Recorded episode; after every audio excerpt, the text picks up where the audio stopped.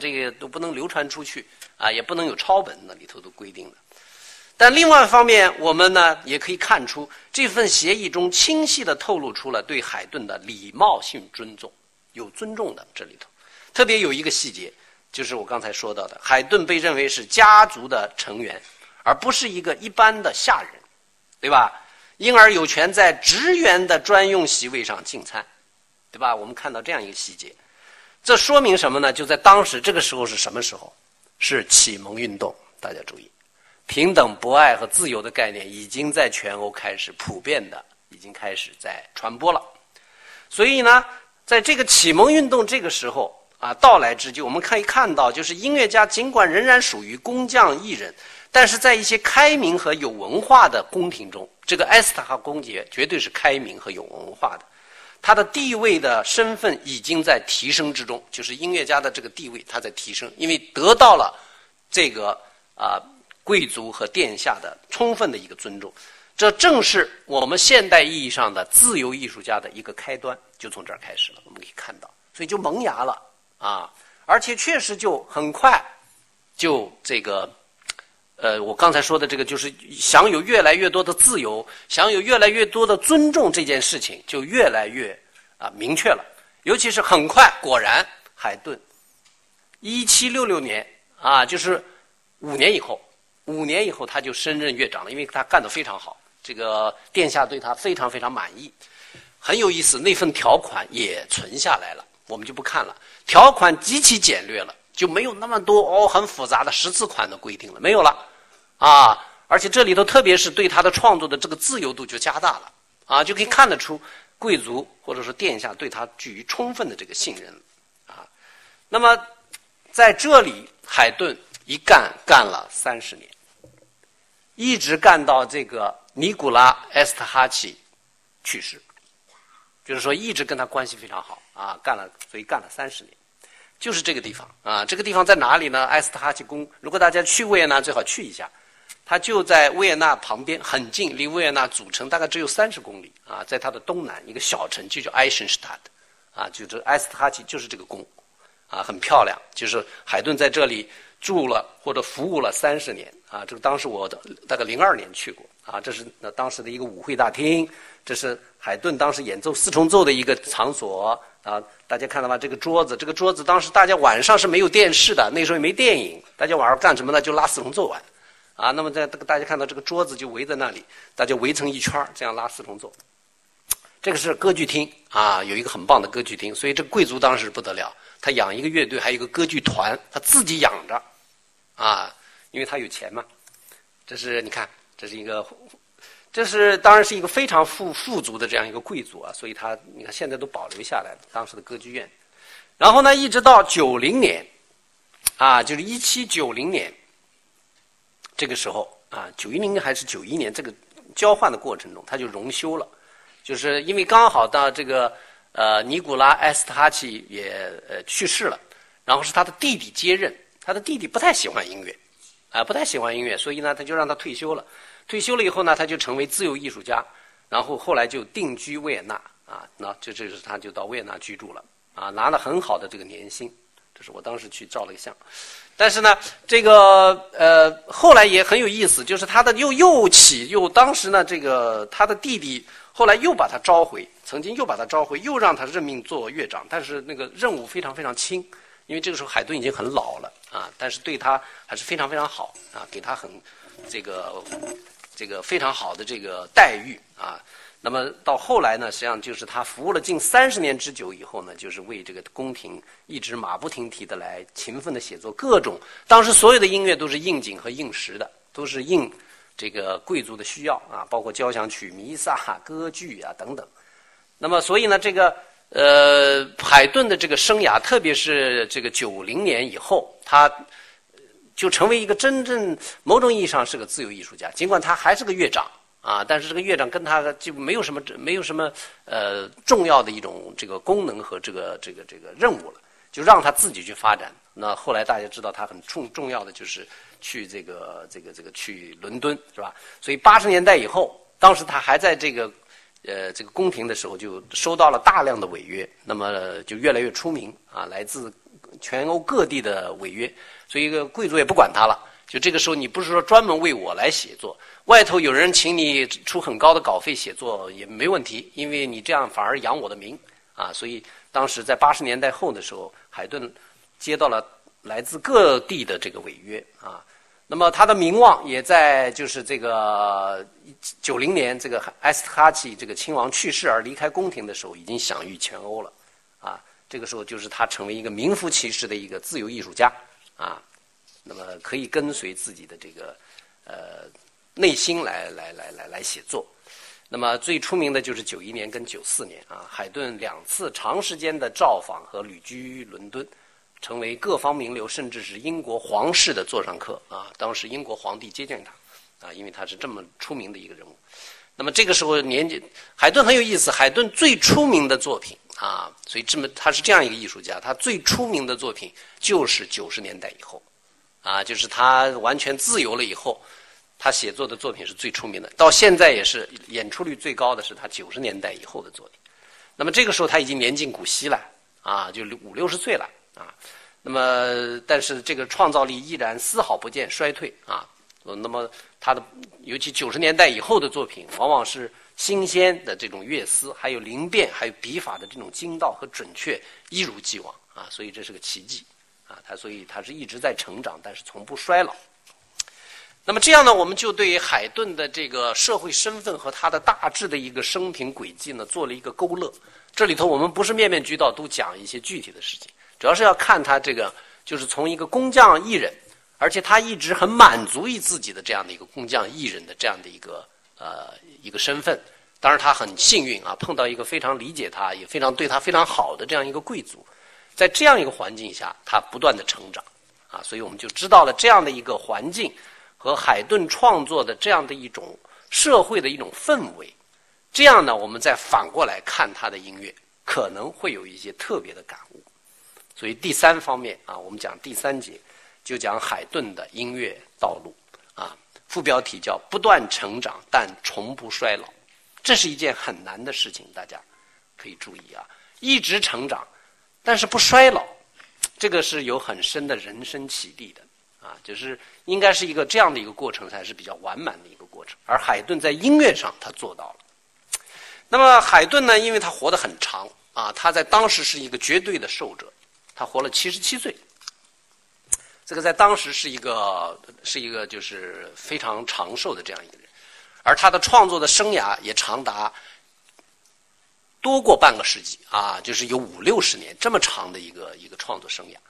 所以呢，他在音乐上是一个不断的进步、不断走向成熟的这样的一个过程，这就是他一个很大的一个特点。那么在音乐史上，我们知道，刚好海顿的这个这样这个啊。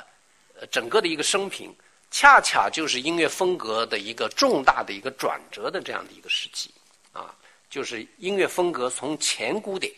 到古典盛期的一个全部过程，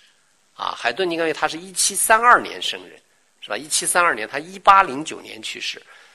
完完全全是个十八世纪人，而他主要的创作重心是在十八世纪后半，十八世纪后半就是古典主义，我们知道，而在他刚刚开始学艺的时候。那个时候古典风格还没有成熟，啊，我翻译的这本书古典风格说的很清楚，啊，古典风格成熟是什么时候？是七八十年代，是十八世纪八十年代开始成熟，啊，基本上就是七十年代末到八十年代，所以海顿这个时候大家算算多大了？啊，三二年的话，四二五二六二七二，四十多岁了，就是他四十五岁以后的作品才进入真正的古典盛期。所以他前头大家看，这个他都已经人到中年了，他才进入一个古典风格的这个成熟的一个时期，哎，所以很有意思啊。那么他所以他的风格见证了整个这个过程，就是这个音乐风格是怎么样从前古典的一种幼稚的还不成熟的一种状态，发展到全面成熟的这样的一个一个境地，而他自己是其中最重要的推进人之一。就这个风格的转变，很多人在推动，而他是最重要的推手之一。而他的所有的作品就见证了这个过程，啊，所以真正要了解了解海顿，应该把他的作品都要了解一下，这样你就完完清清清清楚楚的能够听到、看到这个古典风格的这样一个成熟的过程。那么它的主要领域啊，这个当然是个常识啊，在音乐史中都会讲的，就是交响曲一共有一百余首啊，现在这个数量还在争论啊，有的一百零八首甚至，但是现在有定数的是一百零四首。那么弦乐四重奏有近六七十首，近七十首，这是一个巨大的数量啊，这是为代表。所以海顿主要是一个器乐作曲家，他的两大领域。啊，这是他两个最大的领域，一个是交响曲，一个钢琴四重奏，还有钢琴奏鸣曲有五十多首啊。叫查斯罗森，我翻的那本书里头，海顿再有一个很重要的领域是钢琴三重奏啊。这个现在演出率很低，但是里头有很多的精品。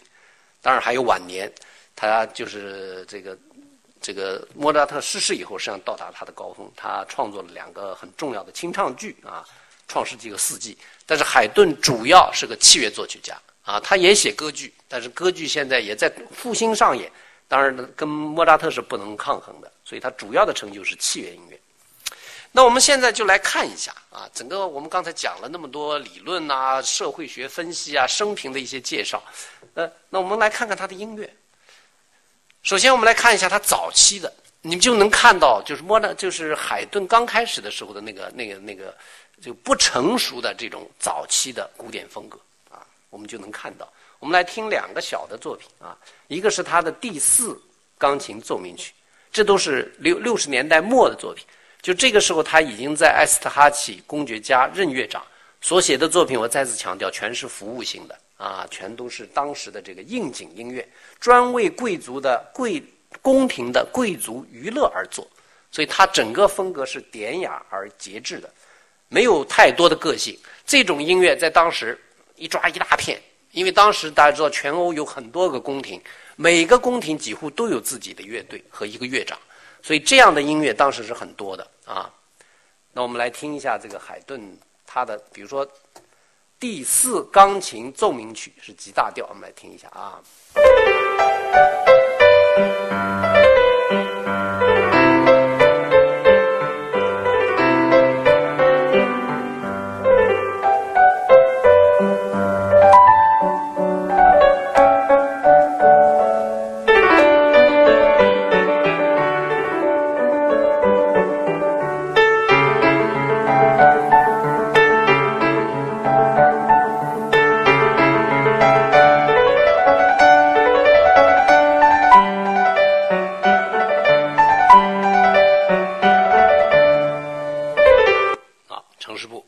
这个音乐呢，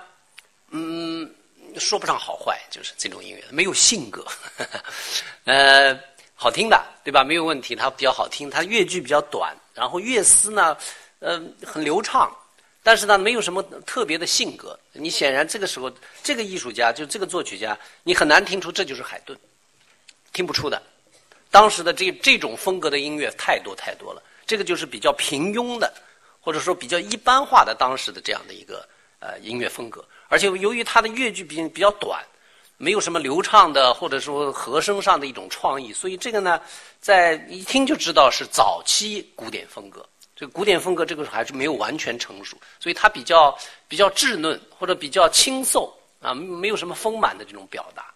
这是第四钢琴奏鸣曲啊，然后我们再来听他的第一交响曲啊，他写了后来的他的交响曲都是微为大观的这个杰作。那么它的开端是怎么样的？听一下，第一交响曲啊。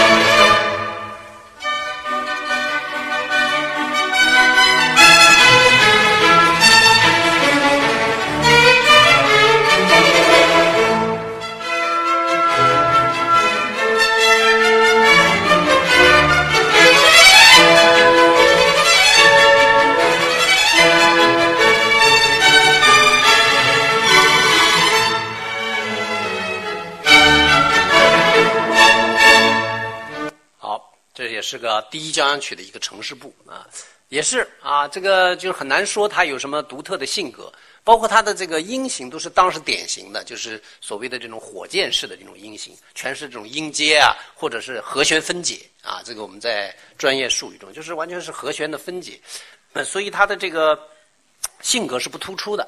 那么乐句都很短小啊，没有长线条的这种乐句。那么呃，配器啊什么都比较简单啊，所以这个看出一听就知道这是一个像习作一样的这样的一个一个作品。这就是典型的。就是它开端是这样一个开端，这个开端没有什么了不起，真的是。当时就是这样的作曲家一大一大片啊，这样的作品非很很多很多。整个十八世纪末在欧洲诞生的交响曲是一万五千首，注意啊，这是一个惊人的数量。为什么会有那么多呢？因为每一个小的宫廷都有乐队，那个时候 就是有乐队就要作曲家就为他写啊，所以它产生的数量是极大极大的。那么当然现在经过严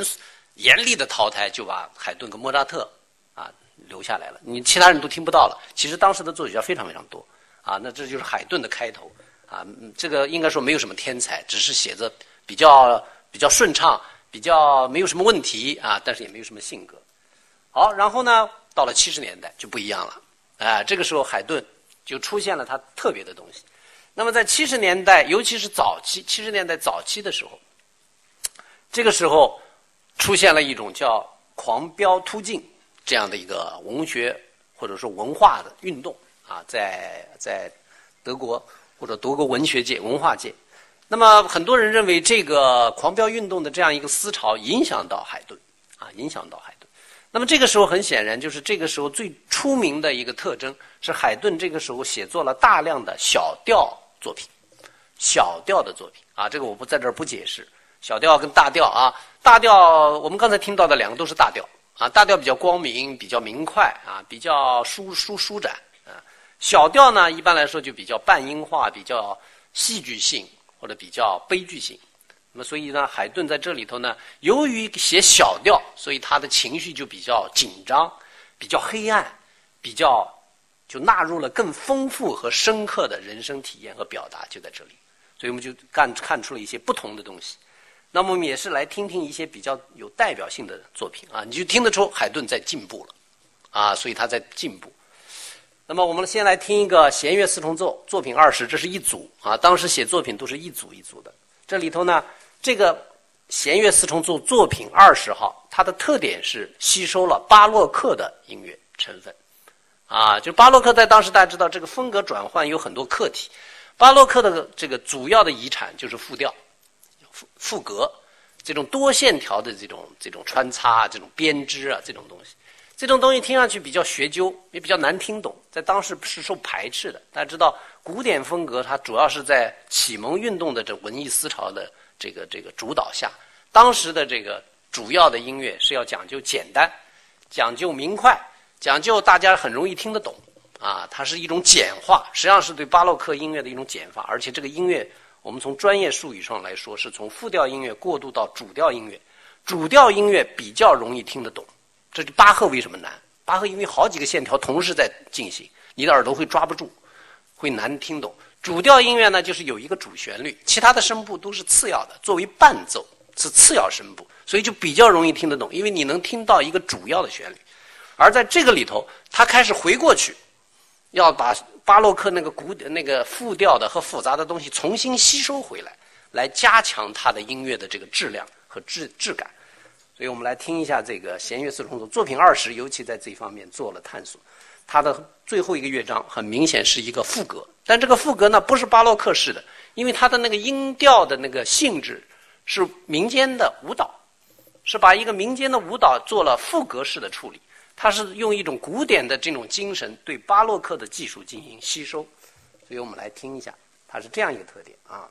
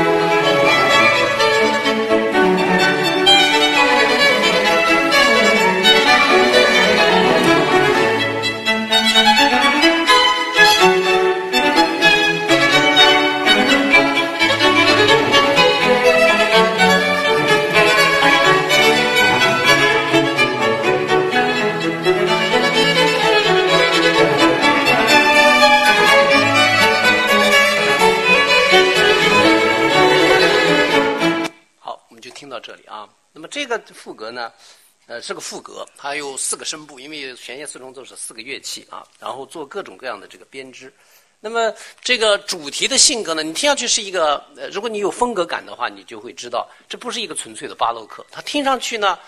因为它的主题是一个喜剧性的、带有舞蹈性质的这样的一个啊一个一个农民的舞曲，所以它就听上去是一个古典风格跟巴洛克的一个嫁接，这个这个作品，所以是个很有趣的一种试验。海顿后来没再这样写了，因为他觉得这个试验不是很成功，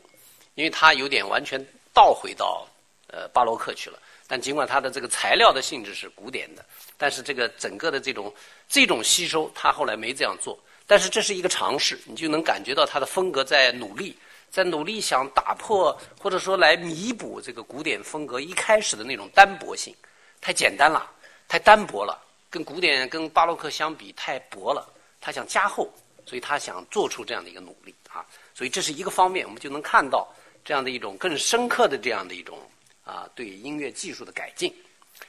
啊，然后我们来看一下这个当时还呃也很重要的，这个时候是一个代表性的一个作品啊，就是 C 小调钢琴奏鸣曲，这是这个这个第二十首啊。这个海顿的这儿稍微说一下，海顿的这个就是这个编目号是 Hopkin 啊，这个都是用 H H 打头，这个是一个音乐学家对海顿的所有作品做了一个编目，都是 H，像莫扎特都是 K 是 K 小。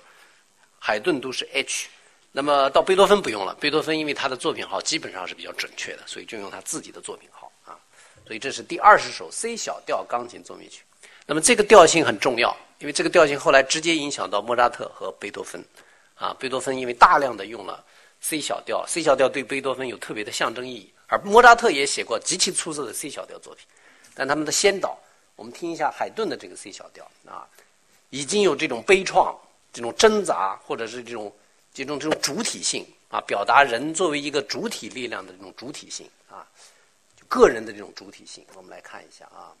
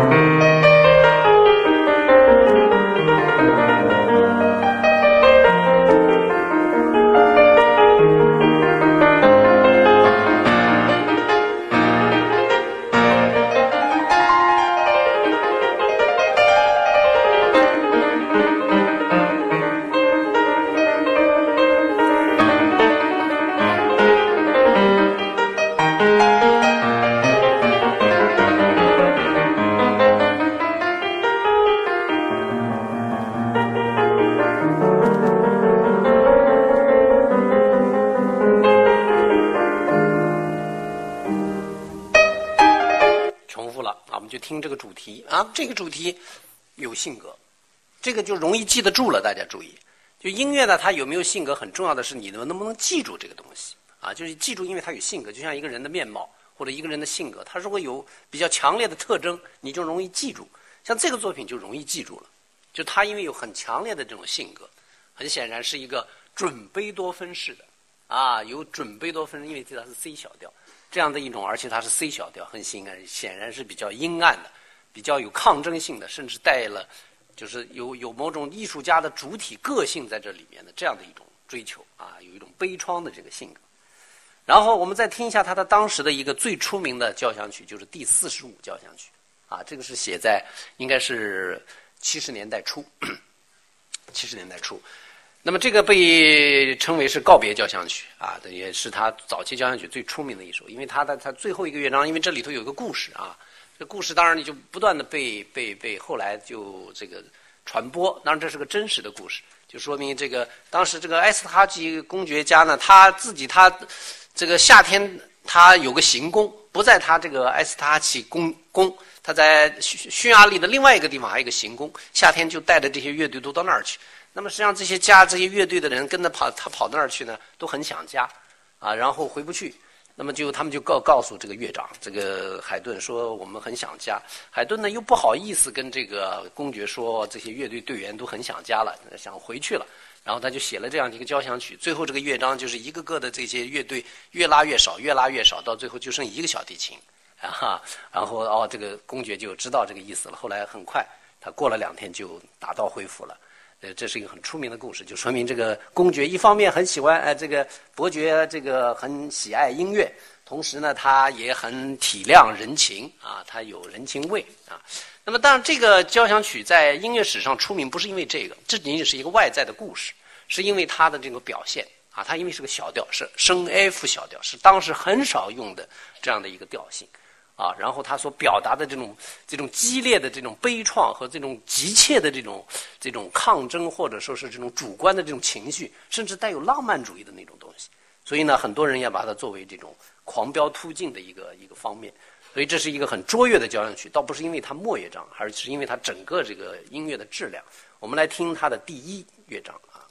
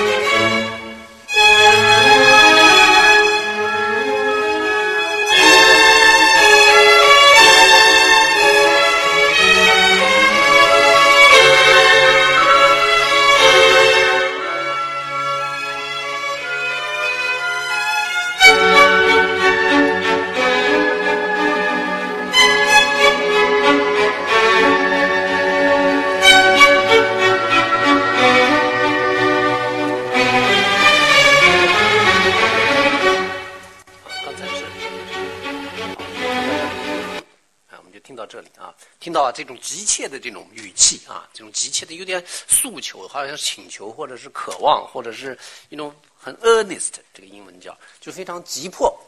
这样的这种这种心绪，这样的一种表达，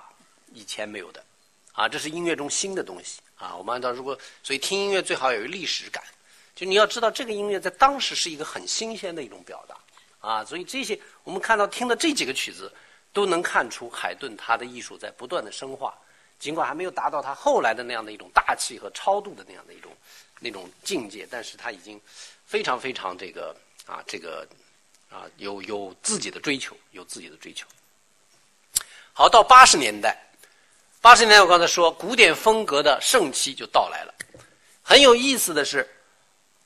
莫扎特跟海顿几乎是同时到达的啊，这个在恰斯罗斯那本古典风格里头也有很充分的说明。就尽管海顿是比他大整个大那么多，大二十多岁啊，啊大这么大的一个作曲家，但是因为整个的这个风格没成熟，所以莫扎特当然是个更聪明的作曲家，因为他是天才嘛，他成长的更快，所以呢他的呃这个甚至是他有的成熟作品要超过海顿，啊就是但是海顿很快就就就跟进了，然后非常有意思的是八十年代初他们在维也纳认识了，这两个人有亲密的交往，而且他们在一个。弦乐四重奏里头拉四重奏，啊，就两个人相互认识。当然，这个也是音乐史上的一个佳话，有点像我们的李白、杜甫啊。这两个人不但认识，而且相互影响了，相互的风格在借鉴。借鉴了什么呢？就是海顿借鉴了莫扎特的那种长线条的东西，怎么把音乐写得更加流畅，而不是那种更是海顿的风格。大家一听就是他比较神经质，比较有冲劲，而且他一直有一个习惯，从一个细胞里头发展出整个作品。很精炼，而莫扎特丰富，莫扎特非常丰富，因为他旋律多，他可以用很多很多的旋律来构成一个乐章。他的那种丰富性、柔韧性被海顿学去了，而莫扎特学到了海顿的那个技术，就是那种精炼的发展的这个技术。所以这两个人是有相互的一个影响。由于他们对相互的影响，同时对巴赫的吸收，他们又同时认识了巴赫，对于巴洛克音乐的更精粹的一种吸收。最后造成了就是我们现在最熟悉的古典风格。好，从八十年代以后，海顿的音乐我们听上去就很舒服了。我们刚才听的那些音乐都有点不太舒服，你总觉得好像有点紧，不够放松，不够就是在艺术上是吧？就是不够游刃有余的那种感觉。八十年代以后没有了，就是所有的一切都是很畅达的。我们听上去就是我们最熟悉的那样的一个古典盛气的风格，啊，所以他就跟莫扎特在这个形成了这个古典时期的一个双璧。那么我们先来就来通过一些具体的例子来来说明啊，比如说我们来。说这个，听一下他的一个钢琴奏鸣曲啊，是四十八，四十八，这是 C 大调。我们来听它的末乐章啊，这个时候海顿特有的这样的一种高度。